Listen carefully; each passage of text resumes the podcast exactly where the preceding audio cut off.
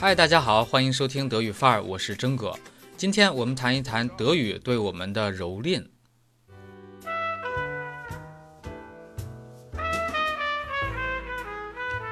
准确的说，是聊一聊德语的第三格和第四格。那作为中年父母，要给孩子读故事，Let me read you a story。我给你读个故事。英语语法把 you 叫做间接宾语，story 是直接宾语，也就是说，read 作为及物动词直接支配或者触及的是 story，而不是 you。但是呢，中文就不能直接把这两个成分罗列开，说成。我读你个故事。我们还有我信你个大头鬼啊这样的说法啊，那另当别论。好的，回到正题，我们说加上给，成为我给你读个故事。这里的给起到的是介词的作用，类似于英语的 to。所以呢，Let me read you a story 中的 you 表示方向，也就是说读故事的方向不是向爸爸读，也不是读给我自己听，而是读给你。这句话和德语的 Ich lese dir eine Geschichte vor 没有区别。那么德语中，我们把间接宾语 dir 换作第三格，它的本质是语格，给予的语。那么以上是有关德语第三格和第四格，可以借助汉语、英语理解的那一部分。但是请注意，不是全部，因为德语的介词对宾语也有。格的显性要求，那么这个在汉语里是不存在的，所以这是德语新增的认知。比如说，Mit dir bin ich auch allein. Zu dieser Zeit hatte er regelmäßig Deutschunterricht.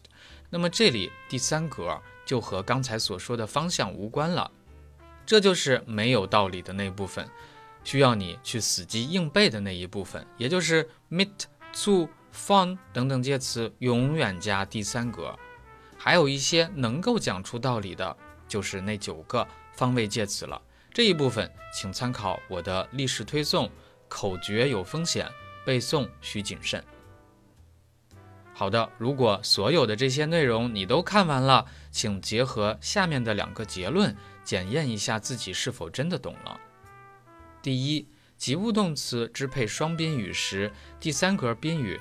就是语格，表示动作的方向。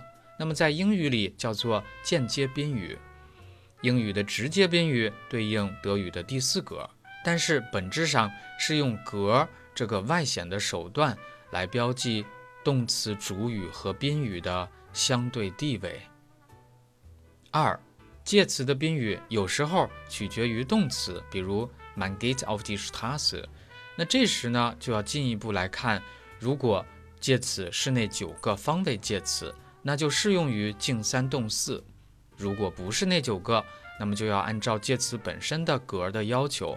比如 Ich bleibe zu Hause，这里虽然是第三格，但是和方向无关。介词的宾语有的时候和动词没有关系，那么它是独立成分做状语，比如。Ich gehe mit meiner Freundin auf die Straße. Mit meiner Freundin 就是独立的介宾结构。这时同样只看介词本身的含义属性以及格的要求。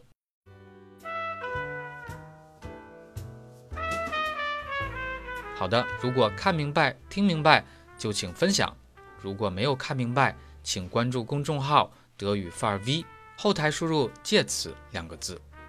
以上就是今天的全部内容。Ich bedanke mich. Bis zum nächsten Mal. Ciao.